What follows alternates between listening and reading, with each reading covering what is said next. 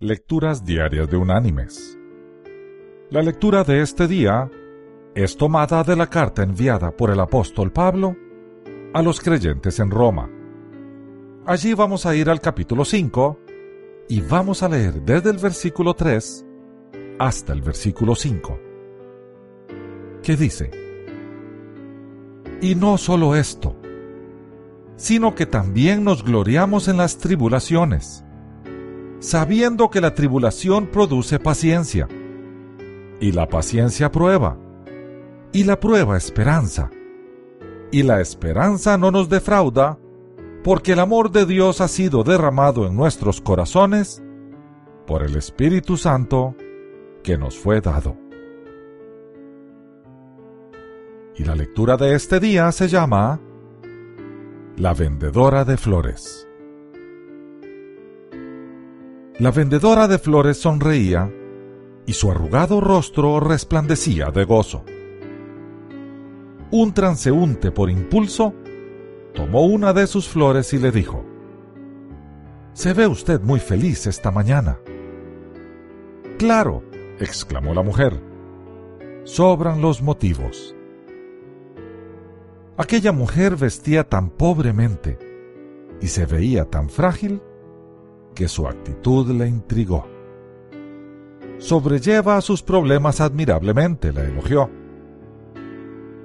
Ella explicó entonces. Cuando crucificaron a Cristo, el Viernes Santo, fue el día más triste de la historia. Tres días después, Él resucitó.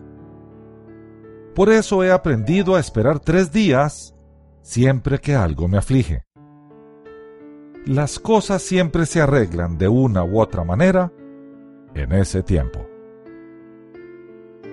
La vendedora seguía sonriendo al despedirse del asombrado comprador. Mis queridos hermanos y amigos, en esta vida todo pasa, dolores y alegrías por igual.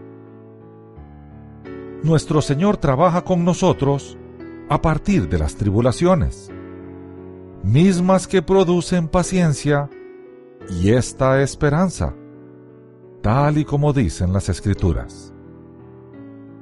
Por eso nuestro gozo no debe depender de las circunstancias, debe depender de nuestra relación con Dios y de la esperanza que ella da.